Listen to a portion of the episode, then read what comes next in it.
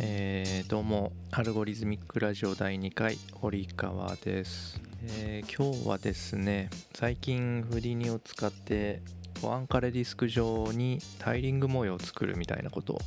ちょっと試していたのでそのお話をしてみたいと思います。で、まあ、よくそのエッシャーの絵とかで、えー見たことがある人もいるかと思うんですけども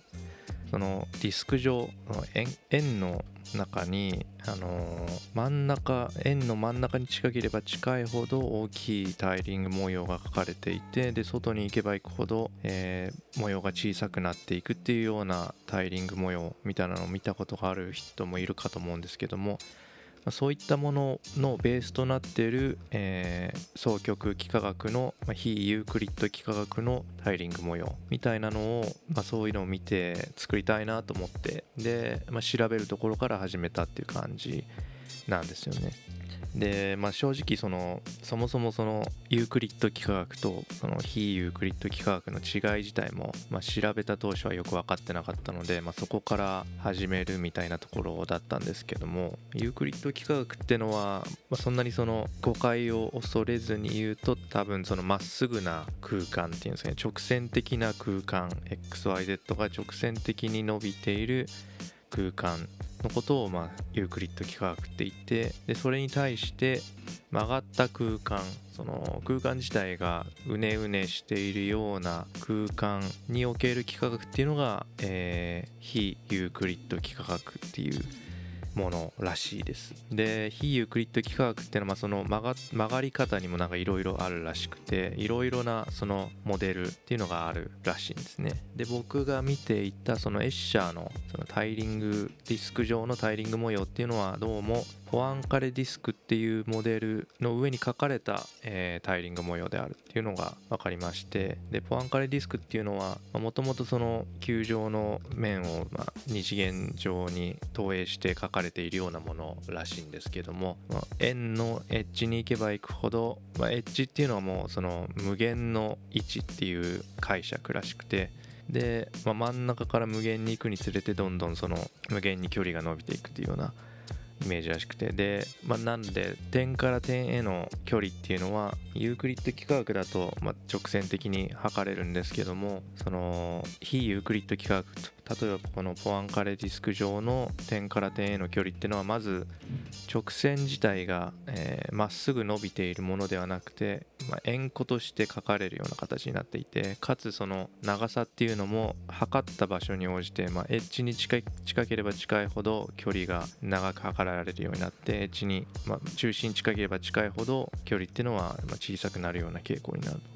ようなモデルっぽいんですよね。で、まあ、そのあたり全然いまいちまだ未だにちょっとよく分かってないんですけどもそれをじゃあどうやって、まあ、まずはそのビジュアルとして再現したいなということだったんで、まあ、その数学的な定理は多少置いといておったとしても、まあまずそのビジュアルで自分が再現できるかどうかみたいなところでちょっといろいろ調べてで、まあその中で一番ビジュアル的にうまくま分かりやすく説明しているウェブページがあってでそれ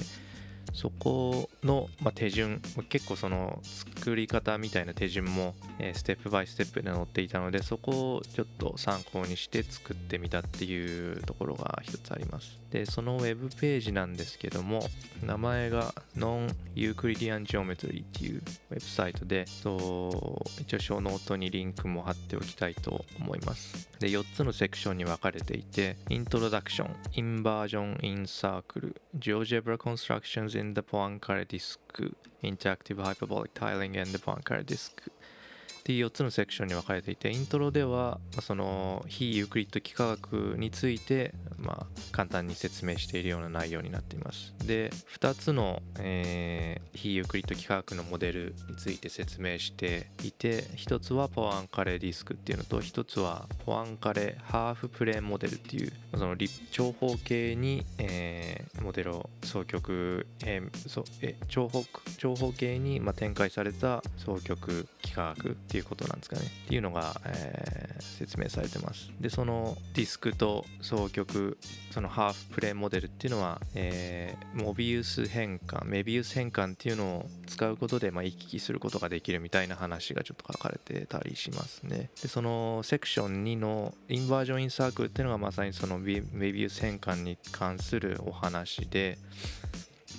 そのポアンカレディスク上ポアンカレディスクでその幾何学の移動をする時っていうのが結構その通常のユークリッド幾何学で行うような Transformation Matrix 変換みたいなのが使えなくて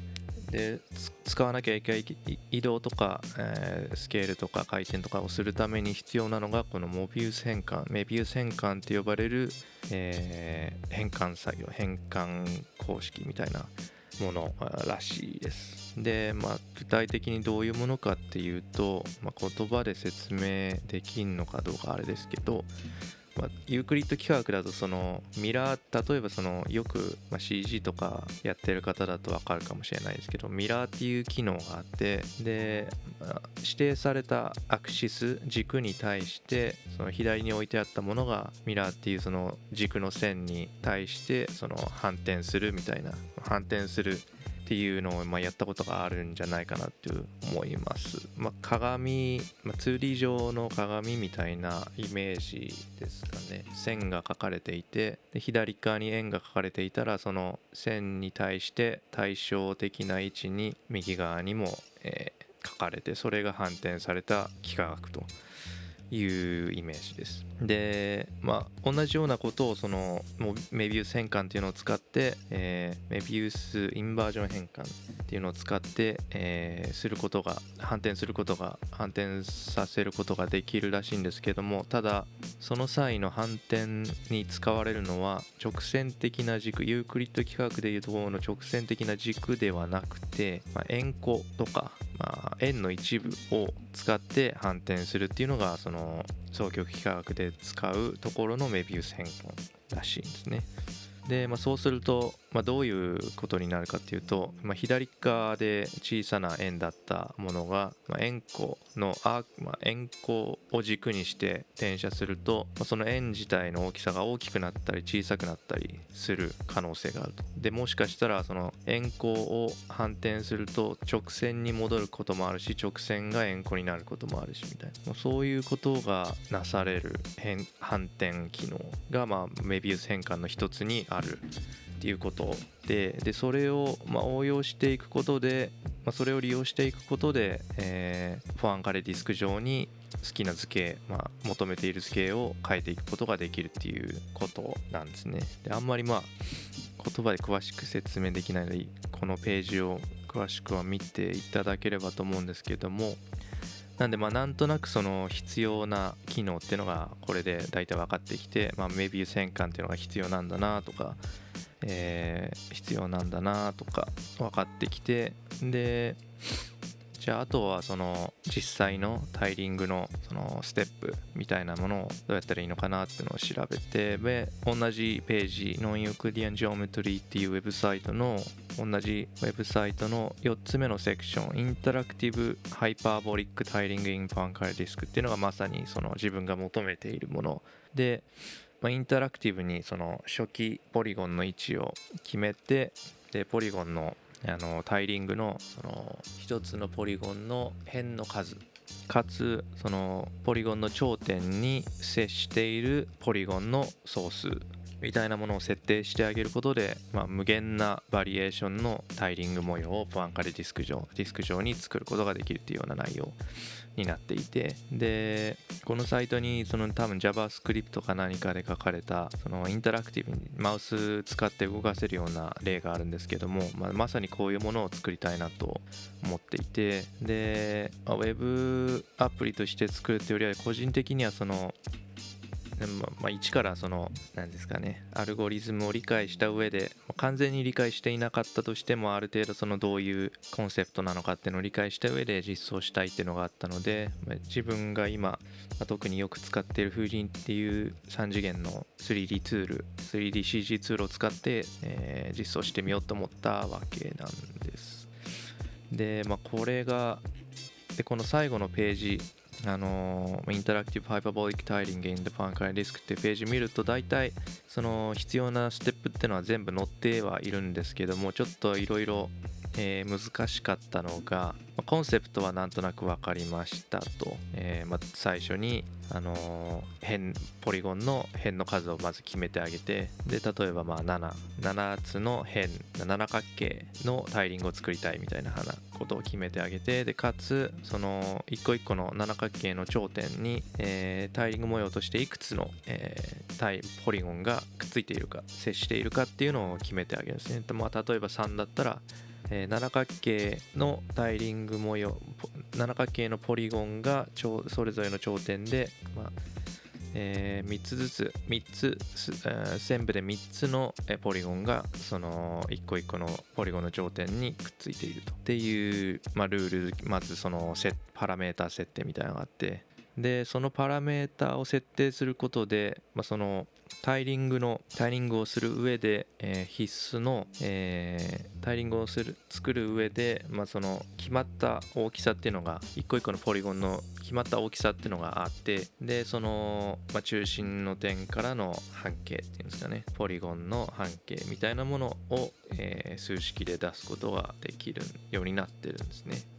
でただそのここで一つ問題なのがこの半径っていうのは半径が、まあ、結局僕らが見ている空間っていうのはユークリッド幾何学であるわけで Houdini っていうのもユークリッド幾何学の上に作られた 3D ソフトなのででその半径っていうものはあくまで、えーえーまあ、ユークリッド幾何学上の半径っていうことになるんです。で、まあ、どういうことかっていうとそのポリゴンの中心がポアンカレディスクの中心の点にある時だけにしか使えない半径なんです。この式で求められる半径っていうのは。でページでは D って書かれてますけど。なのでちょっとでもその初期ポリゴンの位置を、えー、ポアンカリディスクの中心の点から動かしてしまうとその半径 D っていう数値が使えなくなってしまうっていうことがあって。でそこがそこがすごく難しいところで。なのでまあ中心にポリゴンがある限りはまずは1つ目のポリゴンをかけるわけです、まあ、七角形って分かってるんで、えーまあ、360度7等分して点を打っ、まあ、半径 D の距離で点を打ってあげてでそれを、まあ、それがそのポリゴンの頂点の初期位置っていうことになるんですけども、まあ、そこからちょっとでも右とか左にずらしたいポリゴン自体ずらしたいってなった時にはこの D っていうのが使えない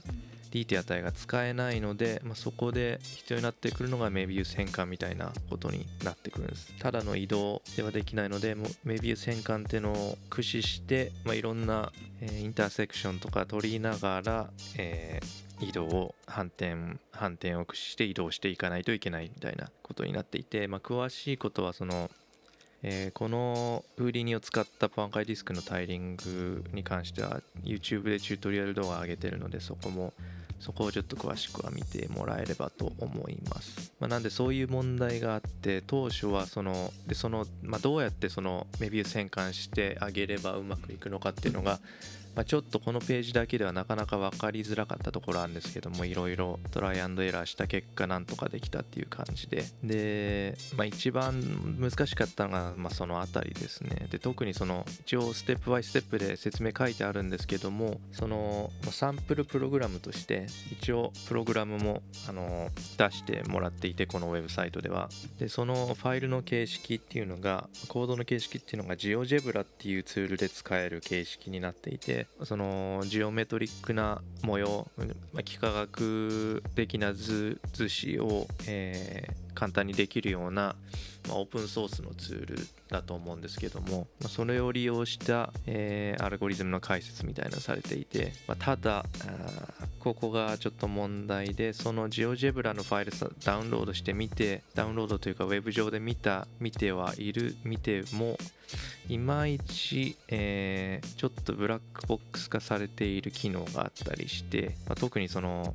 双極幾何学上のその操作で、まあ、の点と点の距離を測ったりとか点と点の間に双極幾何学線双極幾何学直線、まあ、そのユークリッド幾何学でいうところの円弧みたいなのを書く時の方法とかっていうのが全部ブラックボックス化されてしまっていてその辺りを全部自分でちょっと考えなければいけなかったっていうのがちょっと辛いところでしたね。なのでまあフリーににで作ったモデルに関しては全部オープンにしてあるのででそれを全部 VEX っていうフリーのスクリプティングコードで書いてあるのでそれ見てもらえれば全部その辺りはオープンになっているのでどうやって使えてるのがなんとなく想像できるかと思います、まあ、そうやって最終的には全部うまいこと言ってえー、なんとかタイリング模様できたんですけども、まあ、ちょっとできたんですけれどもで、まあ、最終的にその風鈴に出てきた、えー、シミュレーターというかその模様を作るファイルとそのこのウェブサイトで紹介している JavaScript のアプリのものを比較してみると、まあ、ちょっと JavaScript のやつの方がスピード感があるなっていうのが正直なところで、まあ、この計算処理能力が速いなっていうのがあって、まあ、どうしてかなっていうのをちょっと考えてみると、まあ、一つに、まあ、この JavaScript のやつがどうやって動いてるのかわからないっちゃわからないんですけどもウリニの方はちょっと、まあ、高級な処理というか、あのー、まあ、無駄に何て言うんですかね、えー、ポリゴンを結んであげる機能を使っていたりだとか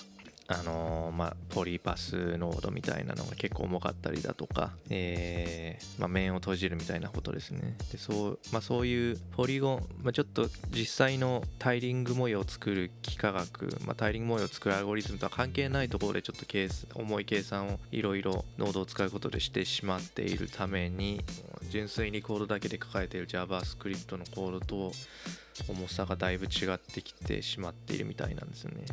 で、まあ、これを作る前にもいろいろそのポアンカレディスク上のタイリング模様を作るソースコードみたいなのをさ GitHub とかで探していてで,、まあ、だでも大体使った大体がそのなんですねベクトルデータ形式として書き出すものではなくてピクセルデータとして描写するようなもので、まあ、つまりその画像として、1ピクセル1ピクセルシェーダーみたいに処理することで、えー、まあ、ディスク模様タイリング模様を作るみたいな書き方をされていて、まあ、それはそれですごく GPU とか利用できるのですごく速くていいんだと思うんですけどもそうなるとその例えばその1つのポリゴンだけピックアップしてそれを何かに利用してみるみたいなことが、まあ、ベクトルデータだったらできるけどピクセルデータだとそれ難しいので画像処理しなくちゃいけなくなってしまうのでそれはちょっとあんまり個人的には、まあ、ただビジュアルとして見せるだけならいいんでしょうけどあんまり個人的な興味とは違うかなっていうところでベクトルデータとして、まあ、一個一個を面として独立して作れるような形で作りたかったっていうのがあります。なのでまあ風鈴にしたっていうのがあるんですけどでなければ Processing とかでもいいのかなとも思います。 Processing とか openFrameworks とか最近だと TouchDesigner とかでもそういうのは同じのはシェーダーとか利用して作れるんじゃないかなと思うんですけどもどっちかっていうとその一個一個のポリゴン独立して作りたいと、まあ、そういうことにするメリットってのはいくつかあると思うんですけども、まあ、例えば、まあ、簡単に言うとポなんですね。ものづくりとして 3D プリントにかけてみるようなデ元データにするとか、まあ、そういうのも考えられると思いますし、まあ、そういうのもあってポリフリーニを使ったっていうのはあるんですけどもあんまり速度自体は上がらなかった。っていうのはまあ最適化がちょっと足りていないのか計算無駄な計算が多いのからかなっていうところはあります。でまあそんなところですかね。でまあこれ音声だけ聞いても何言ってるのかよくわかんないと思うのでよかったらその振りに使ってない方はインストールしてこのファイル読み込んで実際に動かしてみてもらえればなと思います。でエッシャーの、エッシャーの、まあ、大元のモチベーションの元となったエッシャーのタイリング模様っていうのは、これはそのバンカリディスクのタイリング模様をベースに写真とか自分で描いた模様を、えー、貼り付けているような形になっていて、まあ、結構ビジュアル表現としてすごく面白い、面白い、面白いです。なんでこれ、まあ、こういうのも、こういうのはでもピクセル表現としてやった方がいいんだろうなとは思います。なので、シェーダーとかでやった方が断然いいだろうなと思います。こういう、まあ、ピクセル表現は Houdini ではあんまり向いてないんじゃないかなとは思いますね。まあそんなところで、えーでファイルとか、えー参考リンクは一応ショーノートに貼り付けておきます。で、まあ、結構これを作るのに結構時間かかっちゃいましたね。調べるところから始めて。で作り方いろんな人が作ってるのを参照してどうやってやってんのかなってのを見ながらでそれをフーディニに落とし込んでいくみたいな流れ結構時間かかっちゃいましたね。まあでもそれでも一番最初その何もわからない時にその日本語の本もちょっと読んでみたんですけども例えば、えー寺坂秀隆さんっていう方の、えー非ユークリッド幾何の世界真相版っていうのを買ってみて、まあ、Kindle で買ってみてでそれを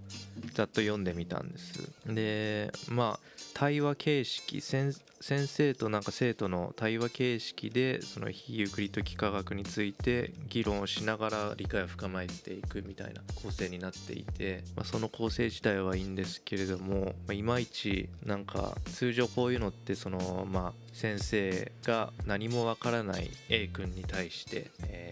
まあ、分かりやすく教えていくっていう形式だと思うんですけれども、まあ、登場人物の A 君がもう最初からいろいろ分かっていていや最初から何言ってる僕もう初心者のレベルを超えております。分かりませんっていう感じで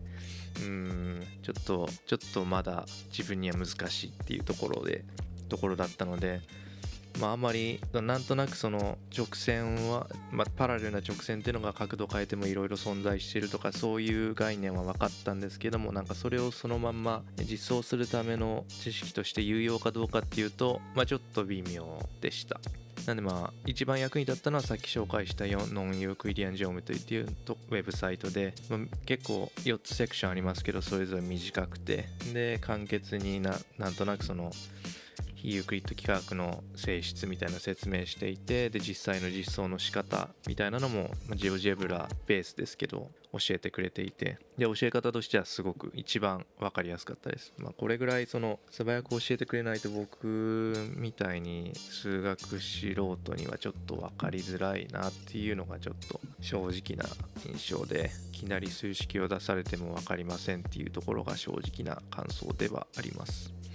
まあそんなに数式読めないのにアルゴリズミックラジオなんて名乗っているわけではありますが好きは好きです。ただパッと理解できないパッと理解できるほどの地頭がないのでちょっとゆっくり分かりやすく説明しているところを探しがちっていうところはあります、まあ、もう少し頭良くなりたいですけども、まあ、そんな感じで、えーうまい。今回はそういう形でアルゴリズムを探していったっていう感じですね。では、えーまあまた。ではまた、えー次回まで。さようなら。